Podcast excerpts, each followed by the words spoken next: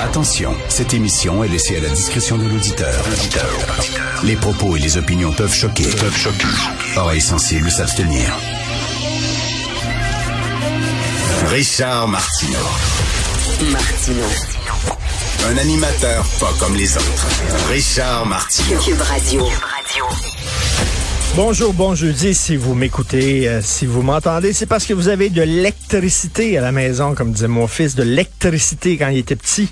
Alors, euh, ben oui, il faut prendre notre mal en patience. Hein. J'écoutais tantôt euh, à l'émission de Alexandre Moranville Wallet, en remplacement de mon ami Philippe Vincent.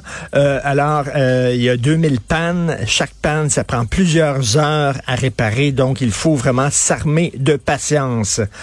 Alors, écoutez ça, cette nouvelle-là, euh, c'est sur le site de Radio-Canada. Les plantes émettent des sons tout particulièrement lorsqu'elles sont soumises à un stress, d'après les travaux de scientifiques israéliens publiés dans une revue scientifique, la revue Cell.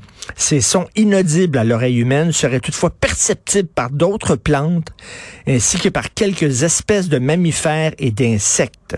Ces sons ressemblent à des clics semblable à du maïs éclaté. Donc, quand tu t'approches d'une plante pour la l'arracher, euh, la plante crie, elle souffre. Donc, est-ce que ça veut dire que maintenant, il va falloir aller au-delà du végétarisme? Euh, vegan, c'est pas suffisant. Parce que là, on dit, ben oui, mais la souffrance animale, on mangera plus de viande, on ne pêchera plus de poisson, on va seulement que se nourrir de légumes et de plantes. Non, non, non. Les plantes souffrent. Donc, euh, vous participez à la souffrance d'un être vivant lorsque vous mangez des légumes et lorsque vous prenez euh, des herbes provençales. Donc, on fait quoi? On va se nourrir seulement. J'ai hâte de voir. Il va y avoir des défenseurs, vous pouvez être sûr. J'écris là-dessus ce matin dans ma chronique sur les groupes de pression, la victimologie. Il y a toujours, quel que soit le problème, il va y avoir un groupe de pression. Et là, je suis convaincu, ça va être les amis des plantes.